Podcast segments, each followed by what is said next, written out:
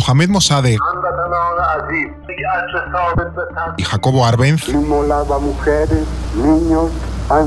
eran dos presidentes democráticamente elegidos. Uno gobernaba en Irán, el otro en Guatemala. Y ambos fueron derrocados por golpes de Estado promovidos o apoyados por Estados Unidos para defender sus intereses. Son dos de los ejemplos clásicos de cómo Washington ha defendido su hegemonía a cualquier precio. Para ellos, el fin justificaba los medios. Hoy, en No es el fin del mundo, hablamos del intervencionismo estadounidense. No es el fin del mundo, el podcast semanal del orden mundial. El tema de hoy creo que tiene bastante miga, creo que va a traer bastante debate y lo vamos a analizar con Eduardo Saldaña. ¿Qué tal estás, Eduardo? Muy bien, Fernando. Y Alba Leiva. ¿Qué tal, Alba? Pues muy bien también. ¿Preparados para que nos quiten la paguita?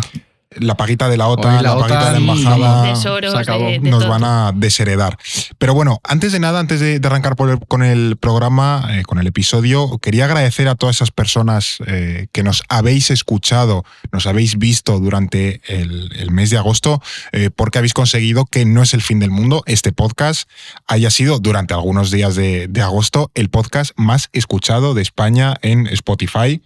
Eh, me resulta bueno en el sentido de, jolín, algo de geopolítica, de relaciones Sí, sí, sí. internacionales, siendo medalla de oro en, en Spotify de agosto. En el chiringuito aprendiendo sobre la geopolítica de las tierras raras. Oye, pero muy guay. En la tumbona Eh, en, un, en un bus. en es un verdad. En un verdad bus. que lo pusieron en un Nos, alza. nos pusieron en un bus. Nos lo dijeron, nos han llegado muchas opiniones de sitios aleatorios donde estaba No es el fin del mundo, así que eso nos alegra eh, un montón. Pero bueno, volviendo al tema del intervencionismo estadounidense, ¿por qué hoy toca, por qué hoy vamos a hablar de esta política de Estados Unidos? Pues porque yo creo que tengamos la edad que tengamos, siempre hemos estado escuchando cómo Estados Unidos ha estado por ahí interviniendo en un sitio, ya sea a nivel militar, influyendo, haciendo sus tejemanejes, la CIA por ahí. Es un poco la historia del siglo XX, ¿no? La, la historia del siglo XX a través de las intervenciones de Estados Unidos. Bueno, y de parte del siglo XXI también. Pero, Claro.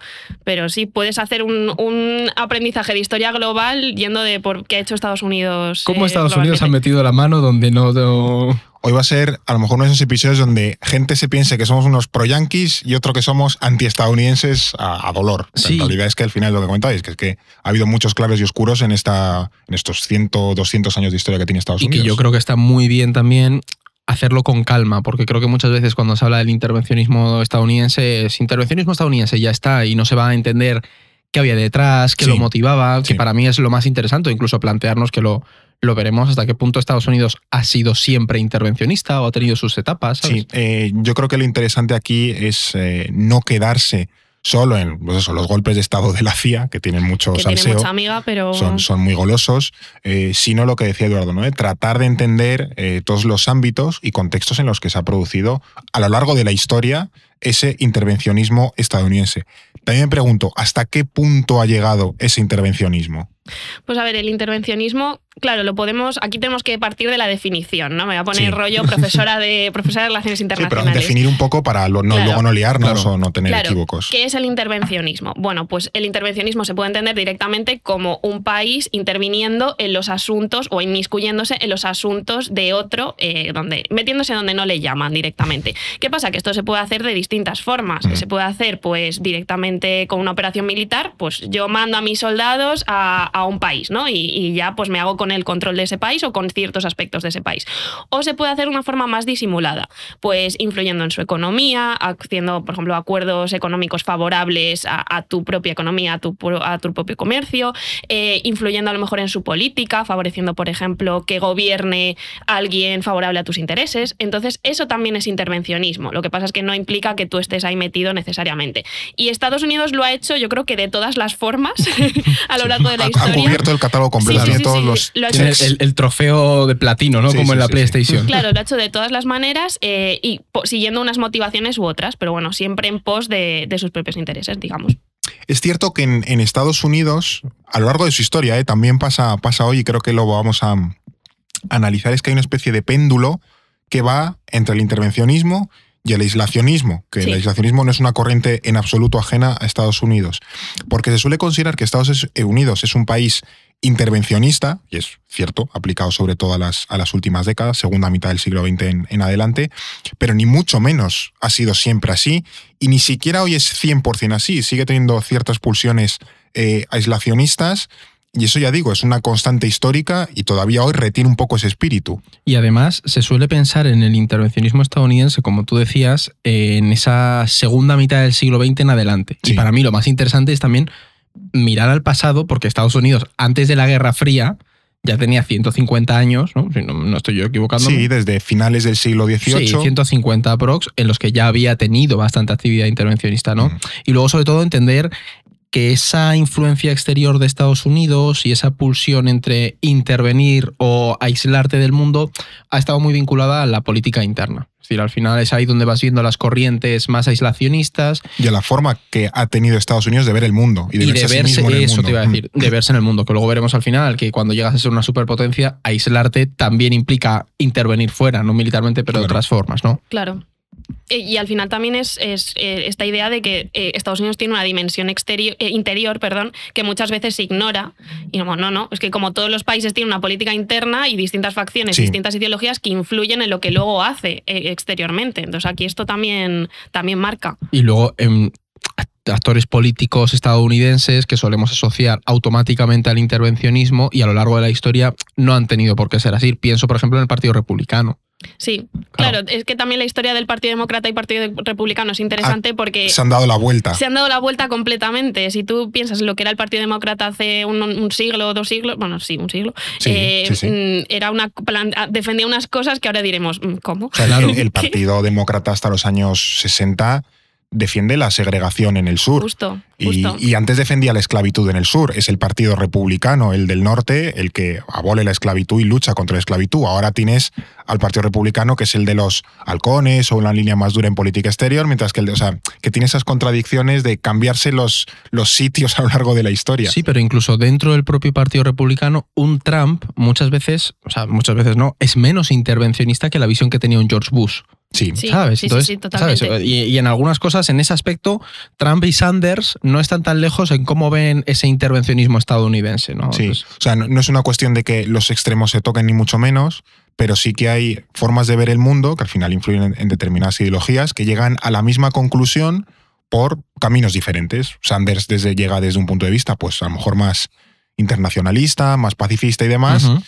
Y Trump llega desde una perspectiva pues más aislacionista de Estados Unidos, más introspectiva, de mirar a otras zonas del mundo, pues, pero curiosamente o no tan curiosamente llegan al, como a la misma eh, conclusión. Pero bueno, ya para ahondar un poco en, esta historia del intervencionismo estadounidense, ¿dónde podemos situar su origen? Porque claro, habrá algún momento de la historia en el que a esta gente, a los estadounidenses, al gobierno de, de Washington, se le encienda la bombilla y diga, "Ahí va, que podemos meter la mano en el mundo. es que yo os diría, bueno, te diría, es que básicamente surge con la propia creación de Estados Unidos. Es decir, el proceso de independencia. Desde el minuto uno. Sí, sí, Desde el desde el- minuto uno ya ellos... Claro, pero al final mm, el intervencionismo estadounidense lo, lo interesante es entender la, la semilla que lo motiva en cada momento. Mm. Con la independencia de Estados Unidos, lo que nos eh, encontramos es un Estados Unidos que según acaba esa guerra, se plantea exportar la revolución que ellos habían vivido. Y ahí miran al norte, miran a un Canadá y, y dicen, vale, ¿nos vamos a quedar en casa o nos vamos a ir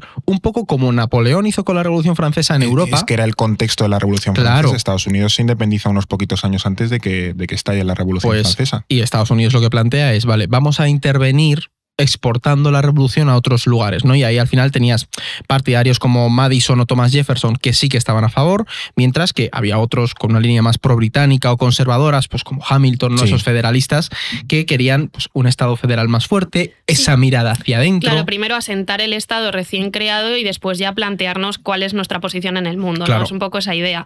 Pero luego lo que pasa es que con, ese, con esa creación de Estados Unidos también surgen unas ideas que yo creo que son fundamentales, ¿no?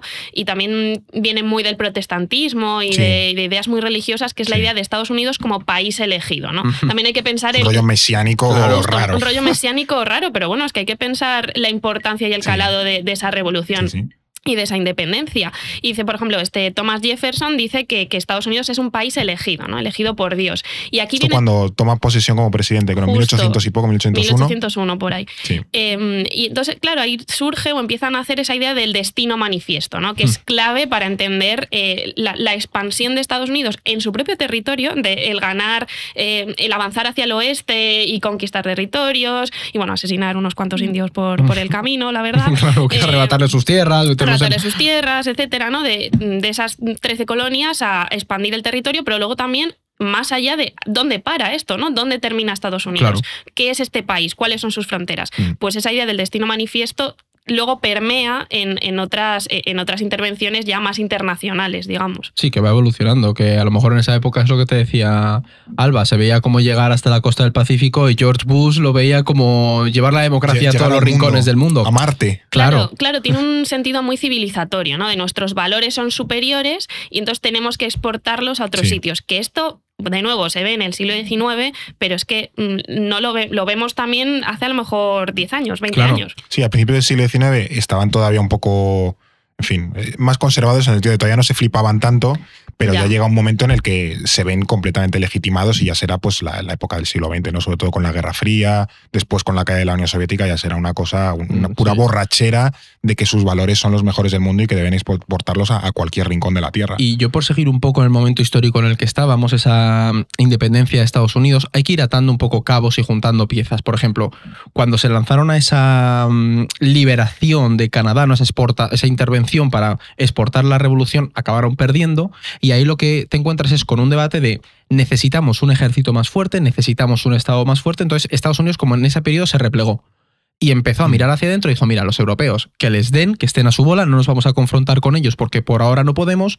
Y es cuando agarran y empiezan a mirar a Estados Unidos y al continente americano, ¿sabes? Se Es que rompe es la idea de, Monroe de Claro. América para los americanos, básicamente. Doctrina Sí. Monroe. Sí, sí, eh, al final llega, o sea, esto llega un poco, llega un poco más tarde, pero digamos que Estados Unidos ve que en Europa hay eh, todo, pues, todo una- un afán por esa vuelta de las monarquías, ¿no? De, de una vuelta del absolutismo, de ciertos valores. Bueno, en, en Bueno. España nos imponen de nuevo la monarquía absoluta esas potencias europeas que, que reordenan Claro. el Congreso de Viena en 1815, que reordenan Europa y dicen aquí monar- monarquía absoluta o barbarie y al que se salga de la línea le clavamos una intervención. Claro, y entonces Estados Unidos yo creo que ve lo que está sucediendo en Europa y teme que eso se Ya. haya una especie de vuelta a, a interesarse por América y por, por lo que es lo que ellos entienden como su ámbito de influencia inmediato. Sí, ¿no? porque además es justo la época en las que los que los países ex, bueno, colonias españolas están independizando, desde Justo. México, Argentina, etcétera, etcétera. Justo, entonces se juntan todas esas eh, oleadas independentistas Mm. o en ese nacionalismo creciente en América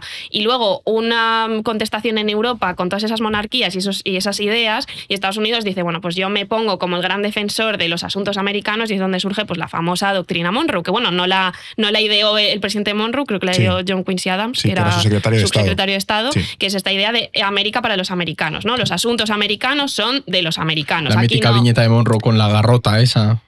No, sí. eso creo que es Roosevelt luego. Es Ah, es verdad, el la corolario. doctrina- Es la doctrina verdad, del es garrote. verdad, es verdad. La doctrina del garrote de Pero de, Roosevelt con de el Monroe Caribe. seguramente habrá Sí, yo he alguna- visto una de estas como que se expande por América, ¿sabes? Sí. O sea, esta idea era muy idealista y en, en un origen es América para los americanos. Es Sí, decir, sí, no, los esa era la frase que lo definía. Claro, la- los americanos son los que deben decidir los asuntos americanos. Es muy El- redundante, muy, muy Mariano Rajoy, pero, pero, pero en origen era así. Luego acabaría pervertida ya completamente por Claro, otros luego ya históricos. es Estados, eh, América para los Estados Unidos, Eso ¿no? es. Y entender eh, América, todo el continente americano, como el patio trasero de Estados Eso Unidos, es, donde ellos es. deciden qué pasa. Entonces, claro, ahí se pervierte. No sé si tú querías Sí, eh, yo iba- señalar algo. Es que es una cosa que ¿Alguna hemos, otra viñeta? no, que hemos es que, que es alguna cosa que hemos comentado alguna vez y es como los estadounidenses para ellos mismos no tienen eh, un gentilicio. Americans. American, ¿sabes? Entonces, al final, a nivel de, que esto me estoy yendo un poco, pero a nivel de lenguaje tú también proyectas esa idea de eh, somos americanos, el eh, pertenecemos Sí, al sí. continente, ¿no? No Sí. simplemente a, a los Estados Unidos. Totalmente. Ahora estamos en, a inicios del siglo XIX, más o menos, eh, y al final lo que le interesa a Estados Unidos es la expansión hacia el oeste, era lo que había apuntado Thomas Jefferson. Aquí hay un continente entero para nosotros, pues mm, vamos a, a hincharlo a, a colonos a- a- para crear una, una potencia en esa, en esa idea de la nación elegida. Eh, eh, había un montón de tierras sin dueño, más allá de los indios, que tú has comentado, que eh, Estados Unidos- contaron. Sí, bueno, los fueron acorralando, fueron haciendo pactos con ellos, les fueron echando hacia el oeste y luego ya les metieron directamente en, en reservas, ¿no?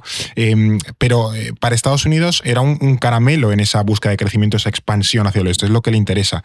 Pero claro, en ese momento también se cruza México, porque mmm, no solemos caer, pero México en un origen era muchísimo más grande de lo que es ahora, uh -huh. era sí. el doble, de hecho, a nivel de, de, de superficie, y es, diría que la primera gran víctima en ese intervencionismo estadounidense. Es que ahí es lo que comentaba Alba de ese destino manifiesto. Lo que vemos es que Estados Unidos al principio iba comprando a base de, de pasta territorios, que la Luisiana se la compra a Napoleón, sí. a España le compra la Florida en 1821. 21. Claro, entonces.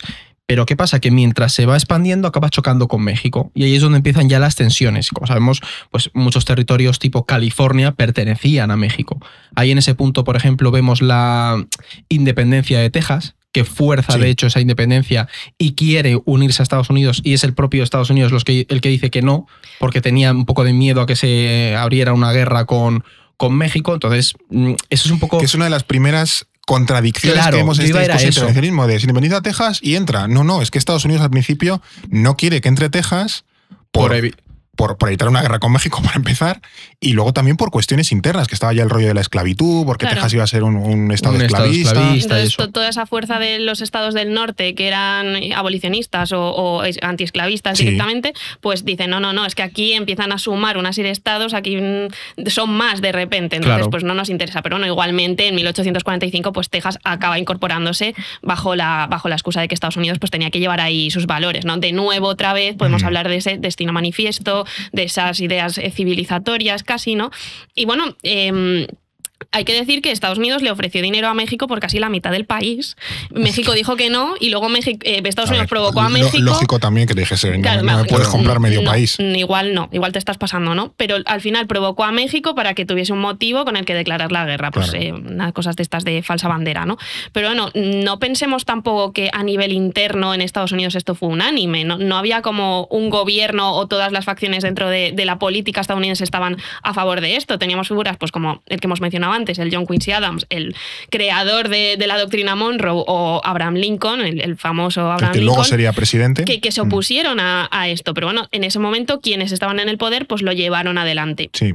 Al final lo que vemos es que Estados Unidos gana y le impuso a México la paz, quedándose con lo que hoy son California, Nevada, Arizona, Nuevo México, Utah y Colorado. O sea, unos estados enormes, grandísimos, una, una, ampliación de territorio espectacular. O sea, México perdió la mitad del país y de repente Estados Unidos se convirtió en un país masivo, enorme. O sea, pensemos que ahora mismo California es una, un motor económico en sí mismo. Creo que la octava o novena sí. economía claro. mundial si se independizase. Ha venido ¿no? aquí Yo con la bueno, de la, de la, bandera de la. Como, de la ¿cómo le gusta decir que viajó por Estados Unidos? ¿eh? Esta camiseta es muy buena. No, pero eh, lo curioso también es que Estados Unidos, cuando quiere anexionarse estos territorios, al principio incluso lo que plantea, para que veamos el nivel de, de, cómo ya va diseñando su sistema, lo que quiere al principio es un poco la vía de Texas de que esos territorios se independicen primero de México y luego pidan solicitar el ingreso a la Unión un poco para hacer, oye, yo no tengo claro. aquí nada que ver, claro. estos países se han independizado y luego me piden entrar, pero no funcionó y tal, y dijeron, bueno, pues mira, calzón quitado, les invadimos, les, les pagaron indemnización al final, no sé cuánto fue, unos cuantos millones de dólares y, y arreglado, ¿no?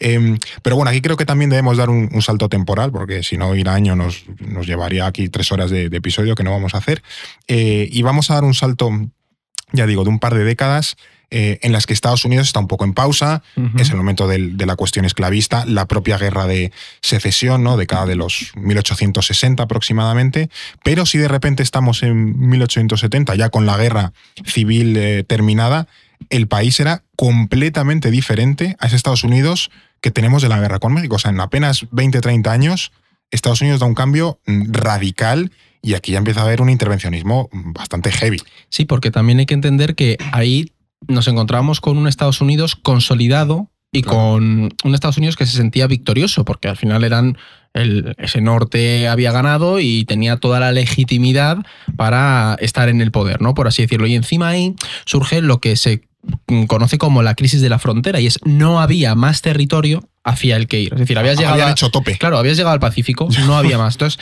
ahí surge un poco ese dilema de hacia dónde tenemos que mirar, porque entre medias habían comprado también Alaska, ¿no?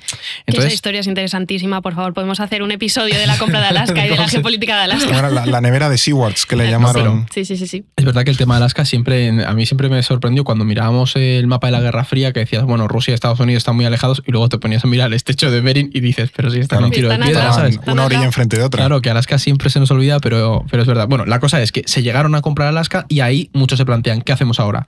Se planteó el, vol- el intentar eh, entrar, intervenir en Canadá, volver a tomar partes de México, pero lo que acaba ganando es esa tesis de, mira, lo que tenemos es que... Calma, chavales. O sea, no Sí, vamos es a un poco-. Vamos a calmarnos. Claro. Sí, vamos a calmarnos, pero sigamos creciendo como potencia y a lo mejor nuestra intervención tiene que pasar por dominar el plano económico, ¿no? Y ahí es cuando Estados Unidos hace un giro que marcará su política intervencionista también a futuro y es que empiezan a mirar al Caribe y al Pacífico. El Atlántico, por esas rencillas con los europeos, dicen, mira, no podemos mirar hacia allá y se centran más pues en Cuba, Japón, China, ¿sabes? De hecho, eso es un pilar interesantísimo de, de esta época, que en este momento Europa no importa absolutamente nada y el Atlántico no importa absolutamente nada, es proyección hacia el Pacífico. De hecho, bueno, vemos que es en 1854 que obligan a, a Japón a abrirse al comercio, porque Japón en ese momento era un país súper hermético, ¿no? Y ellos dicen Los, aquí... los barcos negros que llegan Claro, allí aquí dicen, me interesa comerciar contigo, eres demasiado interesante. Eh, bueno, que les amenaza, no Sí, sí, os abrís sí. al comercio o os reviento. O reviento. Eh, luego también pues eh, se anexiona Hawái. Está, bueno, también algo muy importante aquí en la historia de España, ¿no? Eh, la, la guerra con España de la órbita de territorios de Cuba, de Puerto Rico, de Filipinas. O sea, esas, esa pérdida de territorios, de los últimos territorios que tenía España, los gana Estados Unidos. Entonces ahí es, pues de nuevo, ese intervencionismo desatado de forzar para, para hacerse con cada vez más territorios. Y a mí una cosa que me parece muy curiosa, porque ya empezamos a ver las triquiñuelas narrativas de Estados Unidos, es que es capaz de hacer una cosa mientras, eh, o sea, decir una cosa mientras hace la contraria. Hombre, Claro, porque mientras decía, no, hay que fomentar el libre comercio con los territorios asiáticos y frenaba un poco la injerencia europea, ellos estaban empezando a intervenir en territorios que controlan los europeos en, en la zona de- del Caribe, ¿no? sí. Pero claro, al final, eh, por ejemplo... Era también la idea de España como imperio decadente y de nuevo que ellos tenían la misión sagrada de en Cuba o Puerto Rico llevar Claro. un poco la civilización porque nosotros éramos un, un truño y tal. Y ahí, para que veáis un poco el giro que se da, como muchos de estos eh, estados eh, latinoamericanos tenían deudas con los países europeos, Mm. Estados Unidos empieza a decir, uff, tengo un problema, si estos países no pagan la deuda a los europeos, los europeos van a acabar interviniendo de alguna manera y aumentando su poder en la región. Entonces ahí que surge, que es lo de la viñeta, an- antes surge era- aquí. antes era- Claro, es aquí la viñeta. Era casus belli, eh, o sea, motivo de guerra, para que nos entendamos, no pagar tus deudas como país. Es decir, te podían, era legítimo más o menos que te invadiesen para forzar a, pa- a que tú pagases las deudas. Y eso lo hacen o lo pretenden hacer los países Europeos, europeos, claro. en- con Venezuela en 1902. creo Pero que ahí es. que hace Estados Unidos, ahí es donde surge lo del corolario Roosevelt y dicen, vale, no os preocupéis que yo me encargo de garantizar que se pague. Porque este es mi patio trasero y yo soy aquí un poco el policía del continente americano. Además, hay una hasta declaración muy loca que es como, mira, Estados Unidos se va a encargar de mm, garantizar la estabilidad y de garantizar el orden en aquellos países que por Claro. sí mismos no puedan garantizarlo. O sea, es como, voy a meter la mano aquí, Y eh, aquí- queráis o no. Y aquí es donde empezamos a ver cómo se pervierte el América para los americanos. Eh, ese es el tema. Es una poten- o sea, se convierte en una potencia imperialista. No, en es que del llegó a intervenir del- en Haití, Cuba, bueno, a Panamá, apoyó la independencia de Panamá Sí. de Colombia para el tema del canal. ¿no? 1903. Sí, sí, sí, Exactamente. sí, Entonces ahí es cuando vemos claramente como ya Estados Unidos plantea eso y encima los poderes europeos como que lo aceptan. Dicen, vale, es verdad, bueno, tú eres el gendarme aquí y encárgate de que esto esté en orden. Aún así, en esa época también hay cierta crítica en Estados Unidos porque se plantea esa contradicción de, oye, fuimos una colonia y nos rebelamos contra un imperio y ahora estamos actuando como un imperio. Estados Unidos no, no, no puede ni debe eh, actuar así. Al final, era un poco lo que estábamos comentando antes, ¿no? De que Estados Unidos rechaza seguir expandiéndose territorialmente a lo bestia, sino que plantea una especie de proyección naval. Es esta idea de Mahan, una de las primeras grandes Sí. teorías geopolíticas, sí, es ¿no? una de, De- las primeras grandes teorías. Bueno, ahí estaba Mackinder antes, ¿no? eso Pero- es, son como los dos grandes. Son los dos grandes de geopolítica clásica de esta idea de muy territorial, ¿no? Entonces Mm. Mahan es esta del control de los mares. y- el dominio comercial el a través de los mares, tener una flota Sí. potente. Estados Unidos no quería tener un ejército grande, pero sí empieza a desarrollar una armada enorme para controlar los mares del mundo. Quien y controle tal y los cual. mares, los mares del mundo controlará el mundo. Efectivamente, esa, esa, era la, la, idea en aquel momento, ya digo, finales del siglo XIX, principios de, del siglo XX. Pero bueno, entonces ya digo, es la proyección de Estados Unidos sobre esos espacios de influencia más, más próximos. Aquí ya se puede decir, yo creo que Estados Unidos es una potencia regional, lo que hoy entenderíamos como potencia sí. regional dentro, sí. de su, dentro de su espacio, pero que todavía no tenía ambiciones globales. De hecho, es lo que hemos dicho, daba la espalda abiertamente a los asuntos europeos. Nos estamos acercando ya a la época de la Primera Guerra Mundial, que ya sabemos que Estados Unidos se mete en los asuntos globales.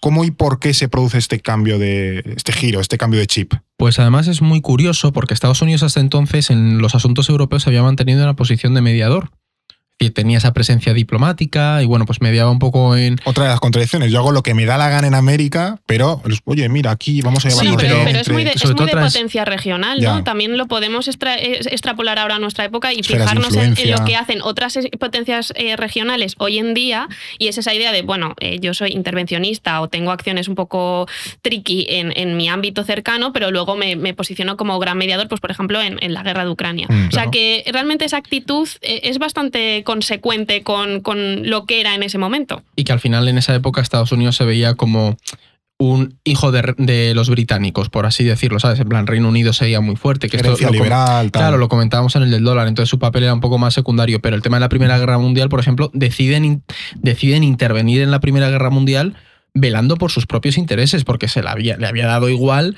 hasta que, por ejemplo, una Alemania le plantea a México que entre de su lado en la guerra. Entonces ahí Estados Unidos sí, dice, sí. vale, esto me puede afectar a mí y es cuando decide entrar. Sí, sí, pero fíjate, también esto es para que acabara el conflicto, para que los europeos dejasen de liarla y Estados Unidos pudiese seguir con, sus, con su camino, Totalmente. el que está llevando, ¿no? Pues su proyección hacia el Pacífico, con, con seguir interesándose por los asuntos de los americanos. Y bueno, por ejemplo, ahí tienes lo de los, los 14 puntos de Wilson que es un punto clave en, en, la formación de la disciplina de las relaciones internacionales, mm. porque es cuando se empieza a plantear un sistema internacional eh, basado en, en, en, cuestiones pacíficas, ¿no? Y también se, mm. se plantea el, el, la descolonización, que luego, bueno, pues surge son la... normas contemporáneas, por así decirlo. Son normas contemporáneas y muy influyentes a, a, final, que se, se, crea la Sociedad de Naciones, pero que eso luego fracasa, como sabemos y tal. Pero, pero bueno, ahí Estados, está, Estados Unidos, o por lo menos uno de sus presidentes, planteando un sistema internacional que le beneficia, ¿no? O que nos beneficie a todos o beneficie mm. a algunos, pero sobre todo que diga, oye, no quiero más guerras porque es que me forzáis a mirar a Europa y acaba afectándome en mis asuntos. Claro. Claro. Eh, de hecho, que no llegaron ni a entrar. O sea, al final, para que veamos un poco esa contradicción, es esto y. Bueno, pero. O sea, o sea, acabaron, no llegaron a. ¿Cómo se dice esto? A ah, tener un papel. Sí. O sea, decir, no, no, Estados Unidos no llega a entrar por porque se, se, rechaza en el Senado. Y También acaban... es cierto que los, los motivos de, de, rechazo en el Senado era que. De, de nuevo, es que es la, la, contradicción de Estados Unidos. Había sectores del Partido Republicano que decían que el, el Tratado de, las, de la Sociedad de Naciones era inconstitucional en algunos puntos. Entonces le pidieron a, a Wilson que simplemente forzase o, o, no vinculase a Estados Unidos en ciertos puntos. Wilson dijo que, que, ni de coña, que todo o nada, y entonces el Partido Republicano dijo, pues chico, yo no apoyo esto y... y tú fíjate no, al final esa contradicción de el Estado que ha planteado esa norma y ese régimen global no acaba entrando para no estar atado precisamente a eso que él había establecido. ¿no? Es decir, yo quiero una norma que permita que esté todo tranquilo, pero a su vez quiero ser independiente y poder hacer lo que quiero. Es a donde yo iba a ir, a la contradicción que se genera en eso. Aquí hay un, voy a recomendar ya libros, eh, un libro, además muy bueno, y cuando digo muy bueno es muy bueno, que se llama El Diluvio de Adam Tuss eh, que analiza un poco cómo es el mundo de la época de entreguerras, del final de la Primera Guerra Mundial a los años anteriores al, al inicio de la Segunda. Es un libro, ya digo, excelente, El, el diluvio de, de, Adam Tuss. Eh, lo pondremos aquí, como siempre, en la descripción, o sea, que, que si te pilla yo qué sé, corriendo por ahí, haciendo la compra. Que luego no tienes, lo puedan ver. O en el coche, ¿no? Y no tienes para apuntar, no te preocupes, que, que luego hacemos una, una descripción. Eh, pero bueno, es lo que estábamos comentando, ¿no? Que Estados Unidos, después de la Primera Guerra Mundial, se repliega totalmente, o sea, no, no quiere saber nada del, del mundo, o sea, está uh -huh. como odia a todos y, y, vuelve a desarrollarse sobre todo en el, en, o a centrarse en el, en el desarrollo económico, en los felices años 20, ¿no? Que se llamó y tal, crecimiento a, a, a dolor y en la prosperidad de su sociedad, creación de la sociedad de consumos, consumo de masas y tal, y lo que pasa en el mundo le da un poco bastante igual. Sí, pero aquí hay una diferencia y es que el resto del mundo ya percibe a Estados Unidos como una es. potencia. Eso sí. Y entonces, eh, claro, ellos dicen, no, no, pero si es que tú tienes que interesarte por los asuntos globales porque eres una potencia global. Y Estados Unidos, pues, navega en esas aguas. Le da vértigo. Le da un poco de vértigo, busca aislarse y de hecho, bueno, pues es cuando en ese periodo entre guerras luego estalla la Segunda Guerra Mundial y ahí, ahí se enfrentará a uno de sus grandes dilemas de qué hago con qué hago con la Segunda Guerra Mundial, qué hago, me involucro, no me involucro. Está todo el tema, por ejemplo, de la, la Guerra Civil española, que Sí. de hecho hay, hay- pues había algunos eh, los brigadistas internacionales, pues algunos eran estadounidenses. Mm, La sí. Brigada Lincoln creo que era. Sí. Claro, se- se- se- hay, hay perfiles intelectuales o bueno, gente que de- más de izquierdas, más progresista, que, se interesa por la guerra civil española y viene a España, pero desde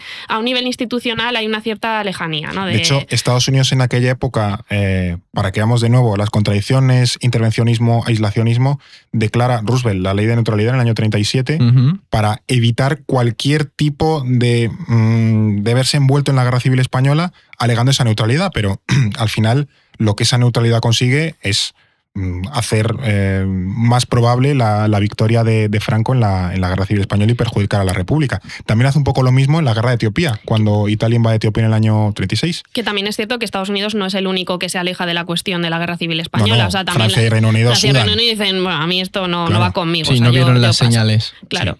Pero aquí también lo interesante, pues, no podemos entrar mucho, pero yo digo, creo que es un punto interesante, es que Estados Unidos ya tenía miedo del bolchevismo, voy a reducirlo así, Mm. eh, en esta época. No es algo solo de la Guerra Fría, ya tenía un, un pozo Sí. antes y dice, Franco, bueno, será fascista, pero es anticomunista. Y dice, bueno, o sea, haciendo una, una especie de compensación, Estados Unidos no termina de ver muy, muy, muy mal el régimen de Franco en tanto que su parte anticomunista, que será lo mismo por lo que Eisenhower, luego viene a España y dice, hombre, Paco, Qué que va- bien. vamos a llevarnos todo bien. ¿Puedo Claro. recomendar yo un libro también? Venga, te Vale, dejo. yo recomiendo una saga, la de Upton Sinclair, que sigue Ah, a, a sí. Y es precisamente en esta época de periodo en Primera Guerra Mundial, entre guerras y Segunda Guerra Mundial, y representa muy bien cómo las élites políticas mm, se debatían mucho entre qué prefiero, fascismo o bolchevismo, Sí, y veían sí. más amenaza, los europeos en concreto, la revolución bolchevique, porque ya se había producido que el auge de un Mussolini o un Hitler. Y ese es un. A mí me pareció muy, muy interesante y me estoy leyendo ahora el, el cuarto libro Claro, y es está que muy bien. No es un libro, son Es una saga. unos- una saga de libros bastante sí, sí, sí, pero está muy, muy bien. Yo lo recomiendo. Pero bueno, al final es lo de lo de siempre, ¿no? Sí. que en el mundo siguen pasando cosas y, y Estados Unidos, claro, por ese rol global que ya tenía, pues simplemente no puede ser ajeno a, a ellas. Y al final la Segunda Guerra Mundial acaba llamando a su puerta. Y- Es que por mucho que no quisiese, acaba llamando a su puerta y se tiene que mojar. Y pasa un poco como en la primera, que al final la, la decisión de intervenir al principio no estaba sobre la mesa, pero tienes Pearl Harbor, por supuesto, pero sobre todo hay un, la caída de Francia en, en Europa ya es como una llamada de atención. Dicen, hostia, aquí hay... esto, esto es gordo. Claro, este- es decir, el- Alemania, va en serio. Alemania sí que tiene sí que tiene capacidad y además hay, o sea, aquí hay el otro tema muy curioso es que no pensemos que esto fue por una cuestión de democracia, como se ha planteado muchas veces. Aquí la gente política exterior en, en Washington se pusieron a, a hacer escenarios y vieron que en ninguno en los que la Alemania nace triunfara, Estados Unidos tenía posibilidades de crecer como potencia, ¿no? Y es ahí cuando se empiezan a plantear realmente si tienen que intervenir. Pensemos también que tenías el pacto de no agresión entre la Unión Soviética y Alemania Claro. firmado, y es verdad que cuando intervienen, ya ahí la Unión Soviética y Alemania se habían declarado la guerra, pero unos meses antes. ¿Qué pasa? Que Estados Unidos ya había, una Sí, vez se firmó ese nunca pacto, llega a contemplar que Alemania nazi y la URSS se peguen, entonces Claro, em- asumían que Europa iba a ser nazi. y empezó a iniciar todos los pasos para intervenir en la guerra y es verdad que justo antes de intervenir Estados Unidos ya hay una se declara oficialmente la guerra entre la Unión Soviética y la Alemania nazi y se rompe ese pacto de no agresión, ¿no? Pero veían una amenaza en esa Alemania nazi. Y que luego también está, pues eso, lo que comentabas tú, de toda esa dimensión del Pacífico y de Japón y el imperialismo japonés. Y eso sí que afecta claramente a los intereses de Estados Unidos en el, en el Pacífico. Por lo tanto, en esa dimensión va a ser incluso mucho más protagonista. Que yo, ahora que estábamos aquí culturetas, eh, yo siempre que... A, a ver por dónde va esto. A ver por dónde voy.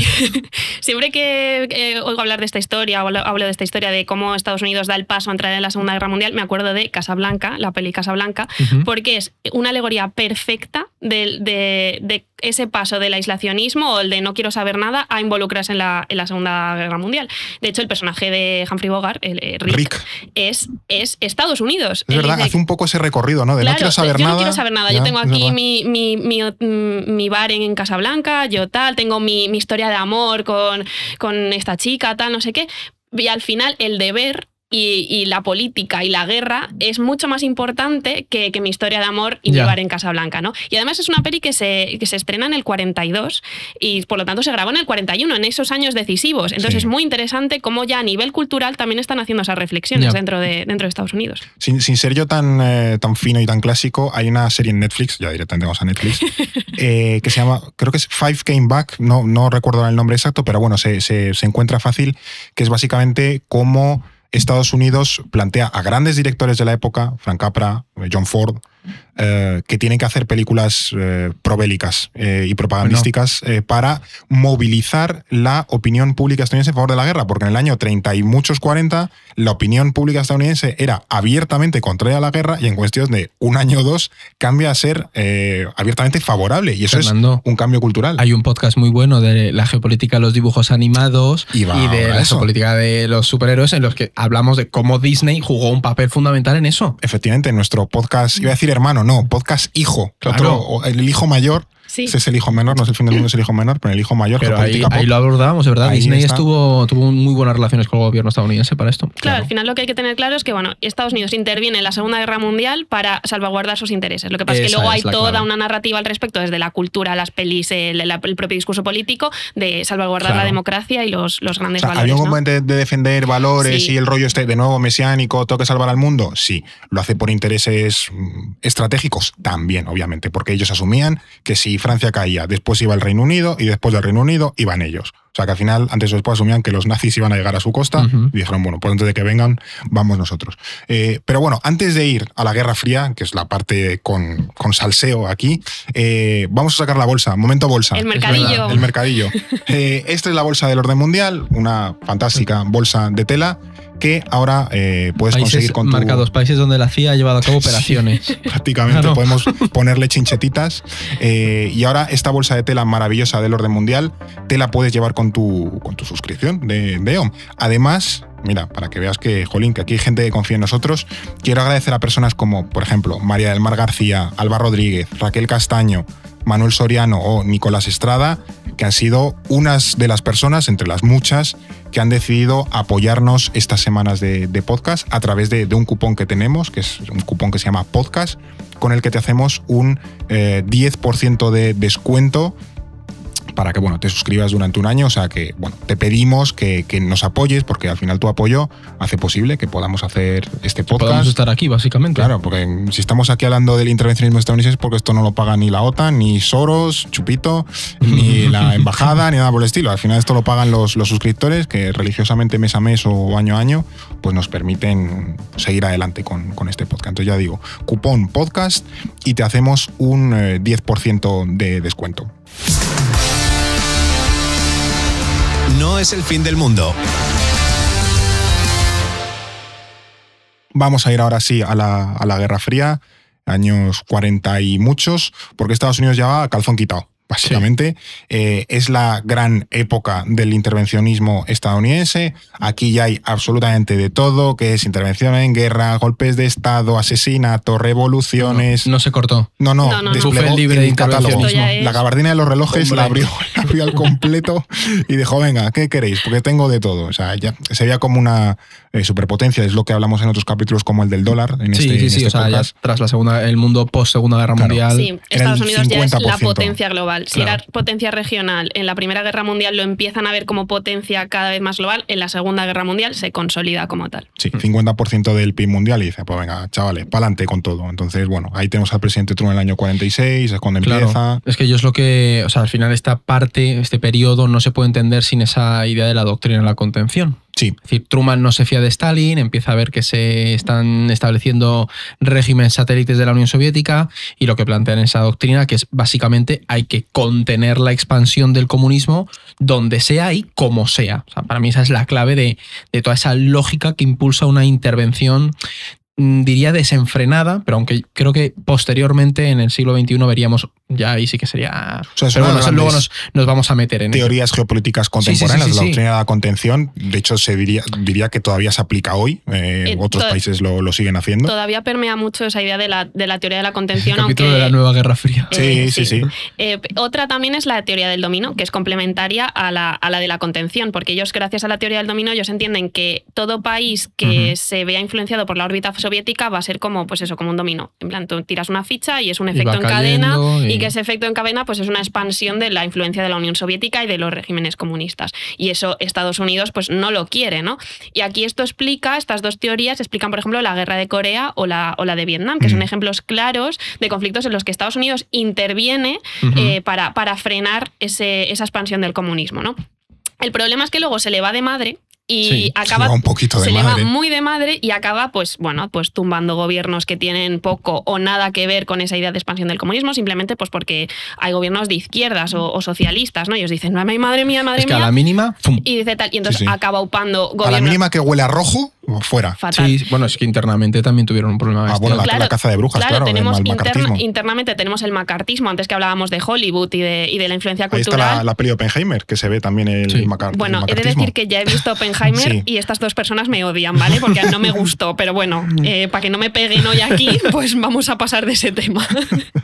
pero bueno, también acaba aupando gobiernos dictatoriales completamente atroces, tenemos pues todos los golpes de Estado aupando, aupados por la CIA, o sea, esto es eh, el despiporre. Hombre, y es que eh, yo creo que en la época de máximo esplendor fueron los años 50. Sí. Uno Sí, de los. sí, Porque sí, fueron, fueron Sí, loquísimos. sí, fue una locura. O sea, pensemos en el Irán del 53, la CIA junto con Reino Unido, que ojito aquí a los europeos, que también lo vimos Sí. en, el, Sí, sí, en, el sí, Af- sí. en África Sí, sí. subsahariana.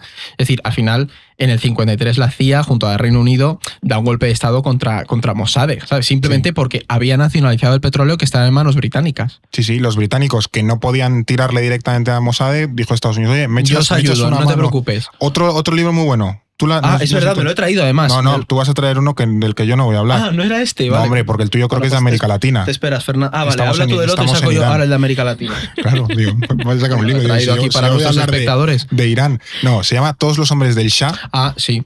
Que es de Stephen Kinzer, creo que es. No sé si está hasta descatalogado, creo que me lo ha dicho alguna gente. Es que no lo encuentro, no lo encuentro. Bueno, si lo encuentras, es un librazo y te lo recomiendo. Saca ahora tú el mataburros ese que traes.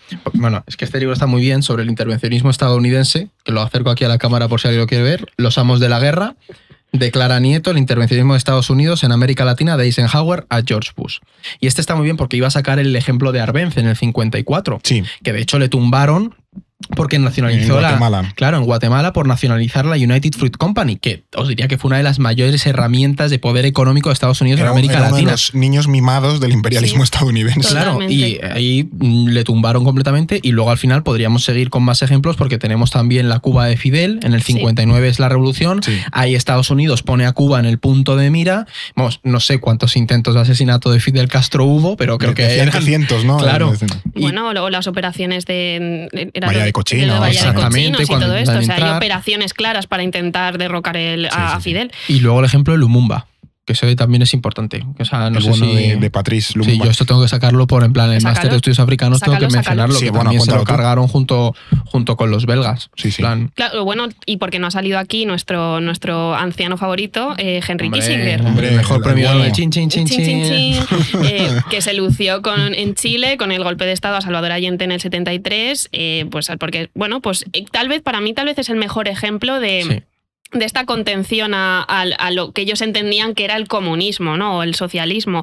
De, da, pues, da igual que, qué gobierno haya en un país, da igual que sea una dictadura atroz como la de Pinochet, yo no quiero un gobierno de izquierdas en, en- ya no, ni siquiera en mi patio trasero, que puede- ellos entendían que era América Latina, era su patio trasero, pero ya a nivel global. Entonces esto es, eh, es un intervencionismo ya completamente No, no, que además, desatado. no es que ya sea, no, no es que ya no quiera tumbe gobiernos prosoviéticos, que había algunos gobiernos que eran prosoviéticos y bueno, y en, en su lógica imperialista y geoestratégica digo, bueno, pues que se carguen ese, pero es que al final acaba por un lado quitando gobiernos que aunque sean de izquierdas no son en absoluto prosoviéticos. No, socialdemócratas, ¿sabes? Sí, sí, o, o- o socialistas, pero que no tenían ninguna Sí. afinidad ni ningún vínculo con la Unión Soviética. Y luego también intenta derrocar gobiernos que sin ser prosoviéticos, al intentar derrocarle le vuelve prosoviéticos, que es lo que pasa un poco con la, con la Cuba de Castro, que Castro es socialista, no es al principio prosoviético, pero claro, a base de intentar echarle, Castro Bueno, de, dice, hecho, oye, de hecho, Castro voy". es más bien nacionalista cubano, incluso. Sí, ¿no? Claro. Entonces, de repente gira se- todo. Pero llega un y dice, es que el único que me puede ayudar aquí es la Unión Soviética, así que me voy a acercar a ellos para, Claro. para buscar un paraguas. Que aquí, ¿os acordáis lo que hemos dicho al principio de cómo también la política interior guía la política exterior? Castro, y esto es una historia muy buena. Ay, ¿cómo fue? en Cuba, además. Sí, yo estado en ya Cuba. que nos has contado tu viaje a Vietnam, país No, comunista, cuéntanos el viaje No, a Cuba. lo que voy país. es, y el problema es que los oyentes se irán dando cuenta, yo a veces soy muy malo con los nombres, pero hay un viaje mítico que hace Castro a Estados Unidos en el que el El movimiento... de Harlem. El de Harlem, eso es, estaba pensando en el barrio. Y ahí Estados Unidos se da cuenta del poder movilizador que tiene Fidel Castro entre la comunidad afroamericana y los, lat- y los eh, hispanodescendientes eh, estadounidenses, porque de verdad se organiza una, ma- una multitud bestial en el barrio de Harlem que van a visitar a Fidel. Y ahí es cuando, o sea, es que habría que hacer un capítulo de la historia del siglo XX a través de Fidel Castro, porque es también política internacional a tope. En algún Pero- momento le tendremos que dedicar Claro. un capítulo a, a Cuba. Pero a lo que voy es cómo se relaciona política interna con política externa. Y que luego también esto no solo pasa en África o, o en América, ¿no? sino que también pasa en Europa. Sí. Eh, porque en Europa tenemos, bueno, aparte de las alianzas con regímenes como el de Franco, ¿no? De, bueno, Sí. eh, o, eh, o- o todo el sembrado de bases militares que tenía Estados Unidos Claro. en esa época, o sea, que todavía sigue llena en eso media está Europa. ahí y es, y es evidente, ¿no? Sí. Eh, también la CIA tuvo un papel muy importante con lo que luego se conoció, que esto se destapó en los 90 como Mm. Operación Gladio, ¿no? que era una amalgama de grupos de extrema derecha que funcionaban pues como una especie de ejército en la sombra. Entonces ellos decían, si la Unión Soviética en algún momento invade estos países europeos o en lo que es la, el- el- la Europa capitalista, tenemos a estas milicias, a estos ejércitos que van a hacer, van a hacer frente. Y esto era pues toda una red que de hecho creo que tuvo muchísimo impacto en Italia Sí, con, sí, con sí, sí. asesinatos de no sé si O sea, en su algunos cabeza políticos. sonaba espectacular, luego fue un- una Es que descomunal. La CIA tiene cada historia loca. Sí, ¿sabes? sí, en sí. otro libro que se llama El método Yakarta, que lo edita Capitán Swing, que está muy bien, te cuentan las operaciones de la CIA en Indonesia. Y es una locura. Dices, pero. También tuvo un papel como en el genocidio comunista en Sí, Indonesia o algo así. es que o sea, han, han participado en todo. O sea, a mí, pf, te diría, también tienes Angola, eh, por ahí estuvieron también Sí, metidos. de eso, estamos antes hab- hablando de los, de los años 50, llega un momento en el que coinciden en el poder los hermanos Dulles, uno como secretario de Estado, otro como director de la CIA. Esas reuniones familiares, esas cenas de Navidad tendrían que ser un show, Un mapa encima de la mesa. pero claro, aquí, a ver, ¿cuál va a ser el este siguiente? gobierno se lo tumbamos. Y, y- y- y hicieron cada estropicio descomunal. o sea, Y una eso es cosa al inicio, loquísima. pero al final de la Guerra Fría, ahí llegó también un punto en el que Estados Unidos estaba en su máximo apogeo. Yo pienso, por ejemplo, en el apoyo a los mujahidines en Afganistán. Rambo 3. Sí, pero ese apoyo al final para frenar a la Unión Soviética. Pienso en el 83 en la intervención en Granada o en el 89 en Panamá. Granada país, no Granada Sí, ciudad. exactamente, pero en el 89 más Panamá contra Noriega es también un ejemplo muy bueno de que esto ya trascendía la lógica de la Guerra Fría. Porque se- Noriega no es eh, Claro. lógica prosoviética. pero se interviene por el tema de la lucha contra las drogas, pero tú te ves con la legitimidad de intervenir en un, para- en un país de manera unilateral y a tomar por saco, porque Claro. es que encima es la idea esa de tu patio trasero, ¿sabes? Sí, sí, Claro, sí, es sí. que ya eh, llega un momento en el que esta idea de la o el discurso de la contención al comunismo trasciende y ya di- digamos que el intervencionismo es una forma de hacer política por parte de Estados Claro. Unidos, ¿no? Ellos ya se vienen arriba Y sin como contestación. y sin contestación como Ah. potencia y entonces dicen es que esto, esta, esta justificación nos permite hacer de todo y de Mm. todo es pues de todo lo, lo estamos viendo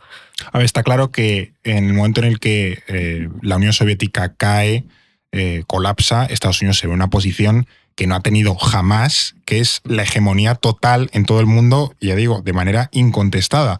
Recordemos que solo 50 años antes Estados Unidos todavía estaba con ideas de neutralidad, bueno, no vamos a meternos en los asuntos europeos, y ahora está ya, pues, hay que invadir esta isla, se invade, hay que tumbar a este dictador, se le tumba, o, aunque no sea dictador, que sea un presidente democráticamente elegido, vale, fuera, siguiente. Ahora tenía, después de la caída soviética, otra eh, particular crisis, porque era una crisis de, de identidad, Mm. que era qué hacer con tanto poder. Porque tenían una cantidad de poder inmensa como probablemente nunca ningún país ha tenido jamás en la historia. Y, y- y además era eso, es lo que digo, un poder incontestado. Entonces, ¿qué motiva a Estados Unidos a seguir interviniendo o a dejar de intervenir a partir de entonces? Porque mm, eh, voy a decir la, la- la frase falsa de Spiderman de un poder, un gran poder conlleva una gran responsabilidad, ¿no? Pero Pero, Pero es, bueno, es es una frase muy estadounidense, Sí. muy de la psique de Estados Sí, Unidos, sí, para justificar cualquier tipo de intervención de es que yo tengo mucho poder y esta es mi Mucha responsabilidad. responsabilidad, claro. Sí, Claro. De, nuevo, el deber civilizatorio de Estados Eh, Unidos de es. enseñarnos al resto del mundo cuál es nuestro camino. Claro, aquí al final, antes hablábamos de, de esa narrativa del enemigo comunista, del enemigo de la URSS, que lo justifica todo, ¿no? Y ahora lo que pasa es que Estados Unidos se queda sin su gran enemigo, pero no sin sus ambiciones de, de seguir controlando el mundo y de seguir interviniendo, y sobre todo con ese saber hacer que venía cultivando de décadas de política exterior. Esa era su política exterior. ¿Cómo lo deshaces? Porque de repente acaba tu gran antagonista, ¿no? Entonces, bueno, pues ahí ellos tendrán que decir, vale, eh, se ha acabado la Guerra Fría, ¿cuál es mi papel en el mundo? ¿Cómo, cómo voy a manejar los asuntos, los asuntos globales? Y yo creo que aquí es muy importante diferenciar dos etapas. Porque vamos a ir a un momento clave en la historia de Estados Unidos, que es el 11S, Sí. eh, 2001. Sí, sí. 2001 marca un antes y un después. Entonces tenemos los 90, esas- esos años desde que cae la Unión Soviética hasta, hasta 2001, hasta el principio del siglo XXI, y otra es los años que van a, a partir de ahí. La primera de los 90 es un intervencionismo que se sustenta sobre esa victoria, ¿no? De somos la gran potencia, somos el eje- la democracia Es muy idealista, Sí. muy idealista. La power. democracia, todo esto entre muy entre comillas, ha ganado, el capitalismo ha ganado y bueno, pues ellos se perciben como, como los administradores globales. Sí. Y aquí además hay un tema, preparaos, voy a sacarlo, ¿Eh? está Francis Fukuyama. Ay, Ah, vale. es... Fukuyama. ¿Qué Pobrecito, aparece este aquí ese señor. Me bueno, mi parece- teoría no es verdad. Me parece muy raro que en todos estos podcasts Es no haya verdad, salido todavía primera Fukuyama para la salido. cantidad de veces que se le cita. Claro, ¿Quién, pero... es, quién es este señor? Porque A ahora ver, gente ese que, señor claro, escribió alguno el de fin, de la, el Francis. fin de la historia, que básicamente se asienta en esa idea de que de ahí en adelante Estados Unidos sería la gran potencia, marcaría la línea y que la historia tal y como la habíamos conocido había terminado. Francis Fukuyama ha sido bastante refutado porque evidentemente se equivocó el pobre hombre. Sí, de, Pero- de unos tiempos esta parte se han reído bastante de él. Claro, pero eh, es verdad coña. que creo ¿Se que habrá plas- forrado por el camino? Sí, pero se han reído mucho. Pero plasmó muy bien la narrativa que Estados Unidos eh, proyectaba hacia el mundo, ¿no? Sí. Y es ahí cuando tenemos esas famosas intervenciones en Kuwait, ¿no? Que se hace bajo ese marco de Estados Unidos como el garante de la Sí. seguridad mundial, el árbitro de la política internacional. demás. Otro, buena, eh, otro buen ejemplo es la intervención de la OTAN en los Balcanes, ¿no? Mm, en la desintegración de Yugoslavia, toda esa guerra, pues eh, para mí además es muy buen ejemplo de lo que es la doctrina de la responsabilidad de proteger, que es una idea que surge en estos años y que entronca muy bien con esa idea de Estados Unidos como garante de, de la seguridad y de la paz mundial, ¿no? Que es esta idea de, eh, vale, eh, se supone que todos los estados son, son independientes de sus asuntos y nadie puede intervenir en Sí, lo que está de- pasando dentro. principio de ¿no? no injerencia, de El hecho, principio de no injerencia, que bueno, hemos visto que esto pues no tiene. Es ningún- relativo. Sí, es muy relativo, como llevamos hablando en todo este, todo este episodio.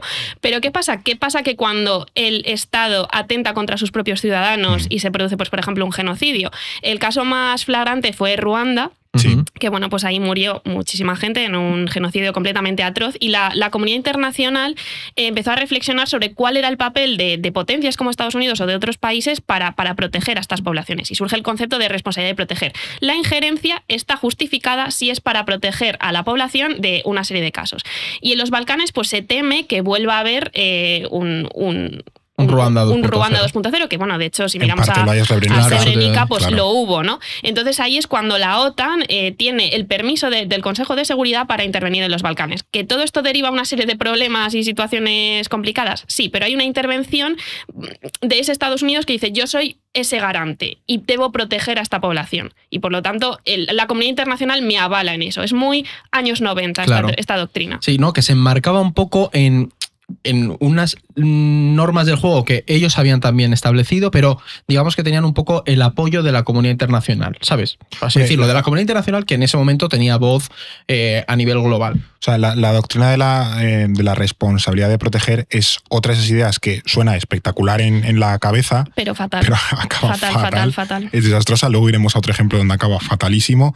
También es cierto, por ejemplo, que yo entiendo el debate de, de- de si es, pues eso, intervencionismo en los Balcanes. Claro, eh, también es cierto que, eh, igual que la Carta de la ONU predica el ejemplo de, de no injerencia, de no intervención y tal en los asuntos de los otros países, también se, se da el derecho a sí mismo de que el Consejo de Seguridad es el único órgano en el mundo que tiene el derecho y la legitimidad de considerar una guerra justificada y, y- y necesaria. Y Estados Unidos se cuida, se cuida mucho durante todos esos años de ir siempre por el Consejo de Seguridad para legitimar esa guerra. O sea que muchas guerras o muchas intervenciones realmente son legales desde el derecho internacional, en tanto que es el, el Consejo de contexto le Seguridad. favorecía mucho, No, claro, no, tienes claro. una fuerza opositora, ¿sabes? Rusia en la mierda, China Claro. en la mierda, ¿quién, quién te va a decir que no? Sí, sí, China estaba ahí reorientándose. Sí, pero claro, en los ese es el 90 tema. China se planteaba que a lo mejor a futuro Esa es no la era cosa ni que- potencia emergente todavía. Pero que el contexto favorecía mucho a eso. Totalmente, Luego ya veremos que las otras intervenciones empezaron a salirle oponentes. Claro, claro, bastante, bastante rana. O sea, hemos dicho, claro, que aquí el- la, la piedra de toque en el momento del- del- de la inflexión es el, es el 11S. Y a partir de entonces, intervencionismo ya de- desatado. Claro, porque aquí en- con el 11S eh, es un cambio de paradigma absoluto en, en la psique estadounidense porque Shock. es un shock. Es Ah. un shock. Yo creo que, bueno, mm, claro, nosotros éramos muy pequeños. Yo me acuerdo, era pequeñísima, pero me acuerdo. Pero me del- acuerdo de ver la 11S. tele, de ver la tele así Sí. Y sí, tal. Y eh, fue un shock global, pero en Estados Unidos todavía más. Y de repente es una sensación de inseguridad, de cualquier momento puede suceder una catástrofe que al final acaba permeando su política exterior. Mm. Y claro, viene de todo este aprendizaje de mm, intervenciones en la Guerra Fría, eh, ser el, el amo del mundo, ¿no? Pues claro, se junta ahí un potaje que es Es terrorífico, difícil ¿no? sentirse frágil a la vez que eres la gran potencia. Claro, como, pero hostia. Al Qaeda lo consigue, ¿no? Sí. Entonces ahí es cuando está la intervención en Afganistán, Mm. que, mm, que, bueno, pues así que tiene el beneplácito de la comunidad internacional porque está autorizada por el Consejo de Seguridad. eh, y, y es esta idea de la guerra contra el terror, Sí. de el eje del mal. Claro. Claro, Pues qué, qué combinación. es, y- y- pero es una, No, es una los psicosis. halcones duros en el gobierno. Sí, sí, sí, sí. Los, re- los republicanos más, vamos, que estaban consumidísimos por el intervencionismo. Claro, en, Al- en Afganistán todavía entiendo por qué eh, esa justificación eh, al Consejo de Seguridad le pudo sonar bien, Sí. aunque bueno, aquí ya hay mucha. También va, acaba la OTAN crítica. también y metida en Afganistán. Claro, Como, ¿Qué porque- haces ahí? ¿Por qué? Porque está Al Qaeda, que es cómo luchas contra un actor no estatal. Entonces Claro, está. Al Qaeda refugiada en Afganistán, con los talibanes. Entonces empiezas a seleccionar países que tú dices, este financia el terrorismo, este financia el terrorismo, este mm, no, pero no me gusta su, Claro. su régimen. Y ahí es cuando se les empieza a ir de madre en lo que es la primera, la- la prim- los primeros años del siglo XXI. Y es un intervencionismo completamente desatado, enmarcado en una psi- psicosis de seguridad. Claro, Mm. y ahí tienes el ejemplo de Irak. Claro. La invasión de Irak yo te diría que fue, o sea, fue una invasión injustificada, Bueno, plagada de falsos se- se lo- se lo relatos. inventaron. Claro, completamente. Y al final tiró por tierra cualquier credibilidad que pudiera tener cualquier acción de Estados Unidos en ese momento, ¿no? Y pensad cómo de floja sería la justificación que no tuvo el apoyo que sí tuvo la de Afganistán. Claro. Es decir, que tenemos esa foto mítica de, los, de las Azores, sí, pero hubo otros países que se opusieron claramente a la intervención en Irak. Claro, porque tenemos esa idea de no, es que hay armas de destrucción masiva. No. No las Abuela hay. ahí. No, es que financian el terrorismo. No lo financian. O sea, no, no Y- tiene, no se sostiene. Y sobre todo es entender la complejidad de la justificación que tenía Estados Unidos en ese momento. Y era esa mezcla de defensa de la democracia contra un actor no estatal, a su vez mezclado con esos retazos de la Guerra Fría de un poder que el, amenaza. El rollo vengativo, ¿no? De me Claro. quiero cargar a Saddam, necesito una excusa. Pero es como la evolución máxima de todos esos relatos que había ido desarrollando a lo largo de estos 150, 200 años, ¿sabes? Como que ya te has emborrachado a tal Claro. nivel de, de hegemonía que es que ya no, no controlas, no y distingues. es lo que dices, Al- Alba. Es decir, en la Guerra Fría tú tenías a un Unión Soviética que, pues, dentro de lo que cabe, enmarcabas un poco la doctrina de la contención. Pero un actor no estatal te sirve para justificar cualquier cosa. Y encima, tenías un gobierno completamente alineado con esas tesis. Sí, sí, sí. O sí. fue una locura los 90. Sí, sí, sí, sí, no, totalmente. Al final, eh, bueno, sí, en, en Irak se le va completamente la, la- la flapa de manera ju- justific- o sea, justificada en el sentido de la, que la crítica que luego se hace a Estados Unidos de- se os ha ido de madre completamente. Y yo creo que eso es también lo que tú apuntabas, ¿no? Una deslegitimación de cualquier causa, Hombre. motivación posterior que pueda tener Estados Unidos. Y eso que lo intentan, intentan encontrar una justificación. Y aquí eh, me vuelvo a poner las coderas de Profesora de Relaciones de Internacionales. catedrática. de catedrática. Eh, hay otro teórico, antes hablábamos de Fukuyama, es, es Huntington, que es, a este sí que le han dado pal pelo Sí. y, con, y con razón, que es el, el choque de civilizaciones. ¿no? Él plantea que ahora mismo quien va a plantear un, un- una amenaza a Estados Unidos o a la civilización occidental, pues van a O sea, ser... estar de civilizaciones es que es, que es en fin, horrible. eh, eh, son otras civilizaciones que son contrarias a esos valores. Por ejemplo, pues eh, las civilizaciones, todo esto por favor, muy entre comillas, que parece el of eh, Empires. Sí, pero islámicas, ¿no? Entonces, claro, de repente te surge Al Qaeda y toda esta teoría de, de Huntington eh, cuadra perfectamente la idea, en la, idea- en, en la psicosis estadounidense. Dice, claro, ahora la gran amenaza es el fundamentalismo eh, musulmán, ¿no? Entonces, eh, pues es contra quien tengo que luchar. Un- un- lo vuelven a marcar casi como si fuese una guerra fría, pero de nuevo, no, no cuadra, no tiene sentido. Y yo de nuevo vuelvo a esos orígenes de la idea que planteamos del destino manifiesto y de la propia independencia de Estados Unidos, porque es que esa idea del, del Clash of Civilizations, la- el choque de civilizaciones, se entronca perfectamente contra el, con el espíritu, el ideario que impulsó a los estadounidenses a alzarse en armas por la libertad y la, democracia. exportación de la democracia. ¿no? Exactamente, ¿no? Entonces, es esa, esa Um. No sé, es esa esencia de, de- de la independencia liberal estadounidense que se permiten adaptar. Entonces, al final está muy relacionado y es lo que nos ayuda. Por eso decíamos que a veces tenemos que profundizar en estudiar el intervencionismo estadounidense para entender las justificaciones morales y éticas que tienen tanto demócratas como republicanos. Sí, Porque es que es como lo del portar armas. Es esencial para la existencia de la nación. claro. No, no, O sea, además. me ha ido, me, me- me he emocionado no, pero con es- este no, pero es- speech. pero es- pero es la- verdad, es la- verdad. la just- el, el relato de llevar la democracia Afganistán es un poco el relato que se genera cuando una vez ya se invade Afganistán y hay que justificar la ocupación. Y es también lo que justifica un poco la ocupación posterior de, Claro. Y no, de- solo, de no Irak. solo también la democracia, también, por ejemplo, liberar a las mujeres afganas. Sí. Y, es, y además que es una imagen muy potente, porque la mujer afgana se, se plantea como, como la mujer de- con, el, con el burka, Claro. ¿no? Entonces, pues es como muy claro, ¿cuál es el papel de Estados Unidos? Liberar a esa pobre mujer. Anda que no hay problemas en ese discurso. Sí, sí. Bueno, y más allá de eso, eh, llega un momento en que es evidente que la ocupación de Afganistán es un fracaso, llega un momento que es evidente que la ocupación de Irak es un fracaso.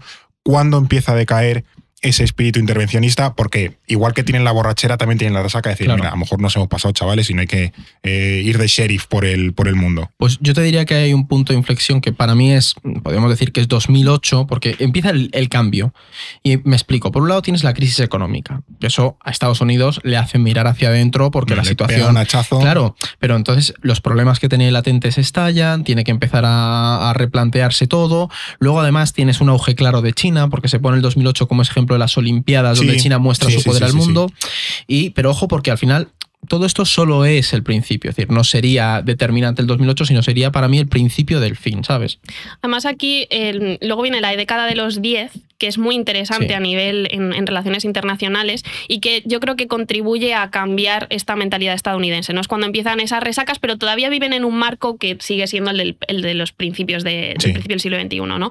¿Qué pasa? 2011 ya las, las primaveras árabes, el estallido de la guerra de Siria, el crecimiento de ISIS, de, de- bueno, del, de- Daesh, del Daesh. sí. en- eh, y entonces en cierto sentido se empieza a demostrar el fracaso del intervencionismo estadounidense y, y ellos empiezan a verse atrapados en, en Oriente Próximo. ¿Qué pasa? Que todavía no pueden salir de ahí. Ahí tenemos las promesas de Obama de vamos a retirar a las tropas de la guerra de Irak, pero luego en Siria pues acaba participando. Eh, tienen, está el ejemplo este de, bueno, ¿qué hacemos? ¿Intervenimos o no intervenimos? ¿O mm, dedicamos más esfuerzos, pero no quiero dedicar más esfuerzos? En Siria es claro, ¿no? Cuando, cuando Assad eh, dice que va a utilizar eh, Armas armas, químicas. químicas y entonces eh, Obama dice, no, no, no, nosotros contestaremos. No, no, Sí. le marca una línea roja clarísima. y, no lo, y no la cumple. Claro. No la Al cumple. final, al final Assad utiliza armas químicas y Estados Unidos no lo cumple. Entonces ahí ya se empieza a ver esa resaca de... Un poco de la impotencia. la ¿no? impotencia Ya- de cómo salimos de aquí. Queremos salir de aquí y no podemos. Estamos metidos hasta la cocina, Sí. pero es ese cansancio de ese intervencionismo. Y además todo en un contexto que luego además tendrías la intervención en Libia, que Sí. también se demostró que fue un desastre que reventó el país, acaba afectando a todo el Sahel. En ese contexto de Rusia en Georgia en 2008, Rusia en Ucrania en 2014, una Arabia Saudí, potencias intermedias que empezaban a intervenir, Arabia Saudí en Yemen, Turquía en Siria. Es decir, otras potencias intermedias empezaban a verse con la legitimidad de intervenir en otros estados, ¿no? Esa idea de que solo lo hacía Estados Unidos empieza, empieza a a decaer. potencias medias. O sea, en Claro. realidad lo, lo que plantea Obama es lo que luego planteará Trump y lo que sigue planteando Biden es, mira, yo quiero salir de Oriente Próximo y necesito irme a Asia-Pacífico, porque China es Sí. mi próximo gran rival. Ya esto ya digo, 2008, 2009, 2010. Y l- lo que nos dice los europeos es, chavales, vosotros os tenéis que encargar, en plan, yo creo que nos habla un poco como a, a niños eh, con problemas de entendimiento. chavales, lo que tenéis que hacer es mm, vigilar el Mediterráneo, la zona un poquito está de Levante, Oriente Próximo, el espacio postsoviético, tal. ¿Os encargáis vosotros? Sí, y llega Sarkozy, creo que es en aquel momento, y hace la de Libia, de vamos a echarnos a Gaddafi, Claro. vamos a arrasar Y Estados Libia. Unidos, oh, no. Y, es claro, y Estados Unidos, me cago en la, me cago en la leche, este. la que está liando el tipo este. Entonces, claro, se echa a Gaddafi y cuando, oye, ¿qué plan tenéis para Libia, europeos? Ah, no, no, no hay ningún plan. Claro. Entonces se, se lía la que se lía, una guerra civil que dura desde entonces y, y medio Magreb y medio Sahel incendiado por esa razón. O sea que el, el asesinato de Gaddafi, echar a Gaddafi, matar a Gaddafi para, para sacarle del, del poder y no tener un plan posterior para Libia, que era algo que en teoría nos tocaba a los europeos y era como nuestra responsabilidad, nosotros no lo cumplimos. Y Estados Unidos no se fía de nosotros en ese aspecto. Y es algo que también marca mucho todos los años que han venido eh, después, ¿no? Y lo que tú comentabas, ¿no? De, Claro. de- de Georgia, de Ucrania y tal. Pero bueno, esto creo que es interesante, es que parece que Estados Unidos ya no es la única potencia que es capaz de intervenir, lo estamos apuntando. Tenemos evidentemente el caso de Rusia con Ucrania en, en 2022. ¿Dónde estaría ahora mismo esa hegemonía estadounidense o esa capacidad o deseos de intervencionismo eh, estadounidense o de qué manera trata ahora de influir en el, en el mundo? Pues dirán- digamos que ha vuelto un poco a los orígenes, ¿no? A querer volver a mirar al Pacífico. Ocupar México. Invadir Canadá. No, pero, eh, o sea, es volver a eh, eh, lo que se llama el pivote Asia, ¿no? De salimos de Oriente Próximo como sea, pues a- a- lo hemos visto ahora, se ha, se ha acabado de cumplir estos Sí. últimos años, ¿no? Lo hemos visto con la salida de Afganistán, etcétera. De, de- dejo de estar empantanado aquí, necesito salir de aquí, que esto ha, ha tardado una década prácticamente. Y miramos hacia China, miramos a Asia, empezamos una guerra comercial con China, empezamos a competir, lo, lo declaramos como nuestro eh, pues, principal Rival, competidor, rival, sí, sí, sí. etcétera, y hacemos ese giro hacia, hacia lo asiático.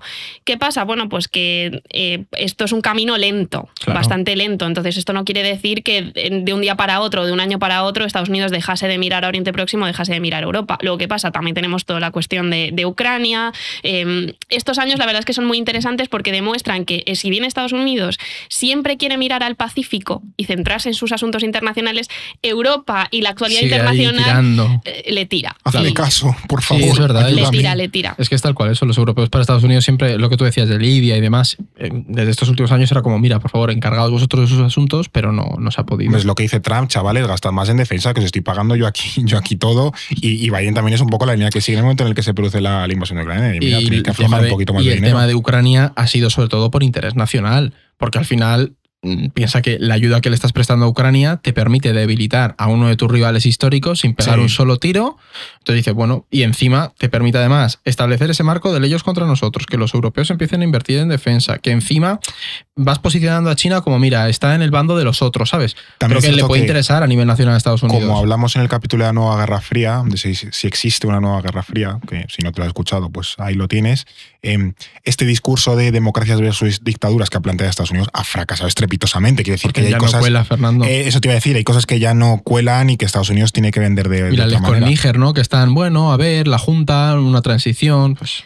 No, Sí. no, al final, Claro. sé, pero Estados Unidos es cierto que en Ucrania ha tenido un papel importante, Sí, sea, sí, no se sí. puede negar, es el gran sostén Claro, económico y pero- militar de Ucrania. pero que al final esa idea de democracia, yo no te la Ah, no, no, compro, yo te compro que al final es muy rentable para ti intervenir, el tema de la industria armamentística, pero sobre todo estás debilitando a tu, a tu rival histórico. Claro, y además, de nuevo, tienes un papel de, cohesión en Europa en torno a la seguridad. Claro. ¿no? Te te llevas insistiendo a los europeos para que aumenten su gasto en defensa y de repente tiene que llegar una guerra en Ucrania para que, para Eso que es. Alemania, Francia y España digan, bueno, vale, nos ponemos las pilas. ¿Sabes? Entonces, a ellos eso les interesa. Pero ya yendo al intervencionismo estadounidense, yo creo que sí que se ha reducido estos años. ¿Por qué? Por toda esa resaca que vemos de principios del siglo XXI hasta hoy, de decir, madre mía, en vaya saraos nos hemos metido, eh, no queremos volvernos a ver en una igual.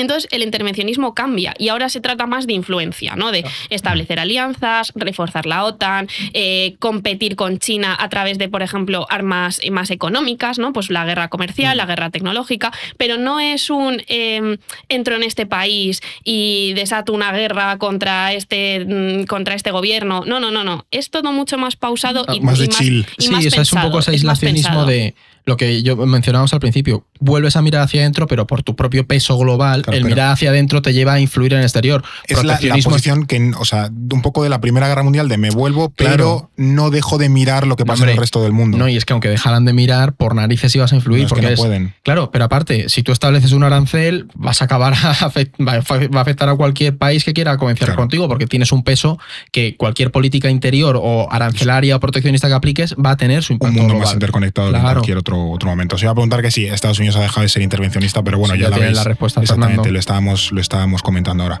Bueno, pues yo creo que hasta aquí el, el capítulo de, de hoy. Hoy ha Hemos sido hecho- una buena chapita, ¿eh? Sí, hemos- El que haya aguantado hasta el final, enhorabuena. Hoy hemos hecho un buen repaso, sí. O sea, quienes nos estáis viendo en YouTube, quienes nos estáis escuchando a través de Spotify, Evox o Apple Podcast, eh, muchísimas gracias por haber aguantado hasta, hasta el final. Ya digo, si estás en alguno de estos canales, acuérdate de seguirnos, sea en YouTube, en Apple, en Spotify y tal, de ahí habrá un botoncito que sea seguir o no sé qué, pues tú, tú dale, dale, para que te avise de los nuevos Y cinco y estrellas. cinco estrellas también, venga.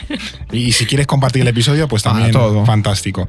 Eh, y nada, esto también, si vuelves estos días de vacaciones, que esto eh, estamos a finales de, de agosto, feliz reincorporación en, en septiembre, tómatelo Sí. con muchísima calma. Y si te pillamos en la carretera, que sabemos que mucha gente se pone nuestros Es podcasts mientras conduce y hace viajes largos, que tengas buen viaje y cuidadito con la carretera. Nosotros volvemos eh, la próxima semana. Muchas gracias, Alba. Muchas gracias, Eduardo. A ti, Fer. A ti. Y aquí nos tendrás en No es el fin del mundo. No es el fin del mundo, el podcast semanal del orden mundial, producido por The Voice Village, dirección Eduardo Saldaña, conducido por Fernando Arancón y guion de David Gómez y Alba Leiva, producción ejecutiva Ricardo Villa, diseño de sonido Guillermo Reset, sintonía original Pablo de Diego.